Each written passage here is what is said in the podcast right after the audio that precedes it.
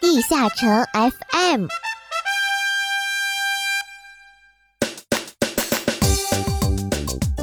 地下城 FM 第九十三期，战火重重，阿拉德谋略战升级归来。嗨，各位冒险家们，你们好，欢迎来到本期的地下城 FM，我是主播梦梦梦慈溪。团队模式战火重重活动，超强 buff 与特别奖励，帮你快乐通关团队模式。活动期间呢，每一个账号每周可以领取一次团队模式入场材料礼盒，每个团队模式各一次。在通关各个团队模式攻坚战一定次数后，还可以得到特别的活动奖励。另外呢，还有活动期间进入攻坚战后，还有超强 buff 助你快速通关哦。buff 的属性是四维加一百五，三速加百分之十，一级到八十五级技能等级加一，那 TP 技能除外。本 buff 不适用于希洛克普通或者困难模式哦。超越时空的漩涡组队边框。苍穹之木组队边框、无形之花伤害字体这些特殊装扮都是活动中获取的。三个道具的使用期限皆为三百六十五天。阿拉德谋略战二期，帝国军战略师长诺兰上次开发的阿拉德谋略战取得了出乎意料的成果。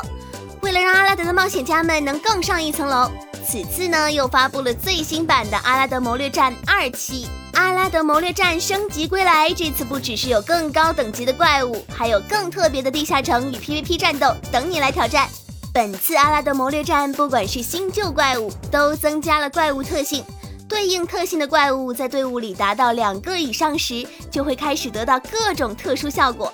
每种普通怪物只有一种特性，而使徒怪物只有双特性。在这次全新的阿拉德谋略战中，五级以上的怪物也可以进行强化了。使用怪物硬币和试炼硬币即对五星怪物进行强化，强化越高，怪物也就会越强。不过失败的话就会损失所有硬币，所以也要小心强化哦。那本次在剧情模式通关后，新增加了试炼之塔，代替之前的特殊挑战地下城出现。试炼之塔呢，分为四个地下城与十种难度。挑战试炼之塔可以获得大量的试炼硬币、特殊召唤券。试炼之塔已经挑战过的地下城还可以再次进行挑战。再次挑战时，有一定几率进入特别的隐藏试炼地下城，可以获得更多的奖励哦。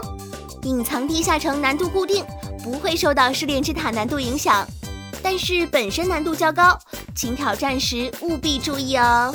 在完成剧情模式关卡第二十关后，会新增加黑市。可以使用在试炼之塔中获得的试炼硬币购买黑市出售的各种怪物卡片。黑市的商品每种只可以购买一次。次日凌晨六点会重置黑市内容，黑市中会出售一到五星怪物卡片，每天一定要进去看看。在成就模式中也新增加了各种成就挑战，努力挑战各种成就，赢取超强的奖励吧！有加时装备增幅券和玲珑徽章自选礼盒可以拿哦。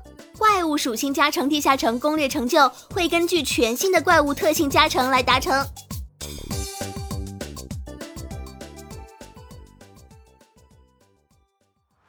他们手捧奖杯，他们受人喜爱，他们得到这个荣耀的同时，在背后曾付出多少努力和汗水？阿拉德人物志，随你走进地下城中真正的勇士。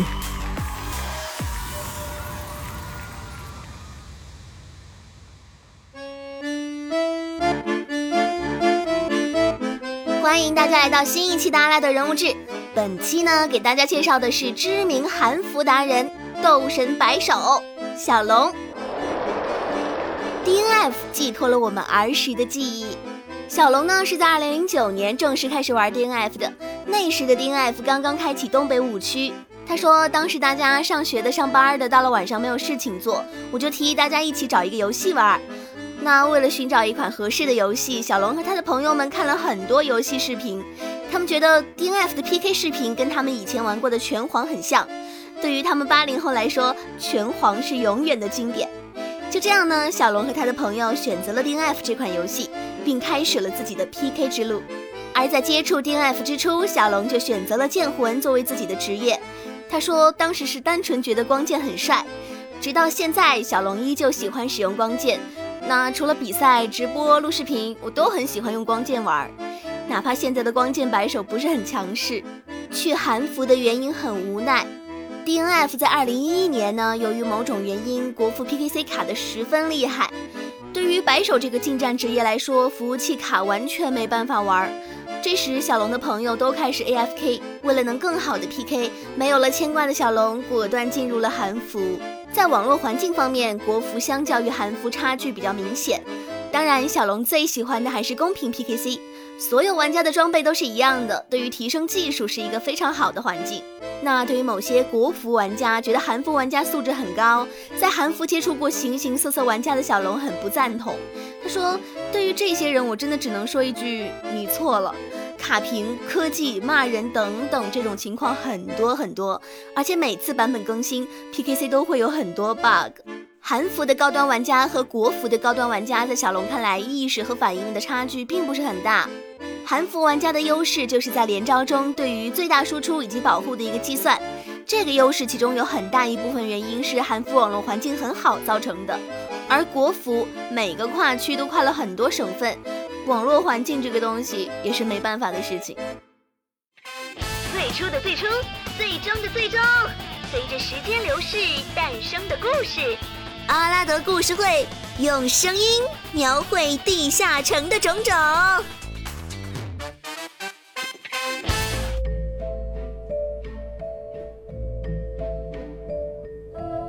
带着这种挫败感，我已经无法回头了。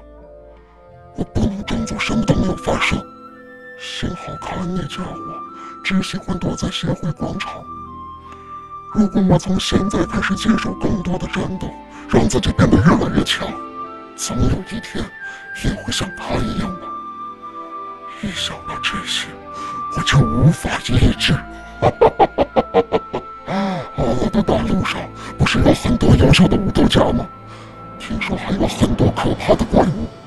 你能不能帮我个忙，让我跟他们战斗？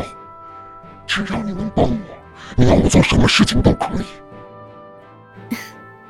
尊敬的卡西利亚斯。我能理解您的心情，但我不是宣扬决斗的人，我只负责跟这世界上的所有生命体沟通，希望能理解和帮助他们。所以我才让你帮我，不是吗？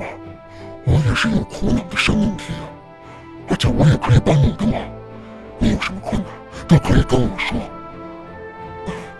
虽然我只擅长决斗，但在这险恶的世上，这还是相当有用的。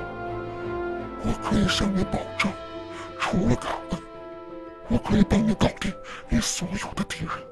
看凯蒂还有些犹豫，卡西利亚斯有些着急了。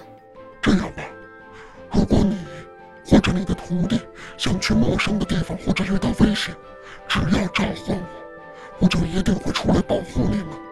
怎么样？凯蒂思考了一会儿，点了点头，向躲在柱子后面偷看的比比说道。比比，过来一下。比比胆怯地瞄了眼卡西利亚斯，还是鼓起勇气走到凯蒂身边。这孩子是很有天赋的召唤者，不过年纪还小。你与我签订召唤契约后，如果像他这样的小孩召唤你，你也要回应，可以吗？放心吧，为了变得更强大，那种没有意义的自尊心早被我丢弃了。还有。魔界的魔法师年龄越小，能力越出众。我可不是那些以貌取人的家伙。嗯，多谢了。把这么小的召唤师送到那么险恶的大陆，我不放心。不过有您卡西利亚斯在，这些孩子终于可以去大陆冒险了。比比听到这儿，喜出望外。那那么，姐姐，我可以去阿拉德大陆了吗？嗯。时机已到，你可要感谢卡西利亚斯啊！哦耶！之后，凯蒂开始在地上设置魔法阵，然后合起双手念起了枯涩难懂的咒语。卡西利亚斯凝凝的脸上，此时也露出了微笑。他大步地走进了魔法阵里，只见耀眼的光芒升起，卡西利亚斯和凯蒂终于成功签订了契约。比比看到此景有点兴奋，因为不久后，他不仅可以召唤眼前这个身躯庞大的怪物，还可以展开期待已久的阿拉德冒险之旅了。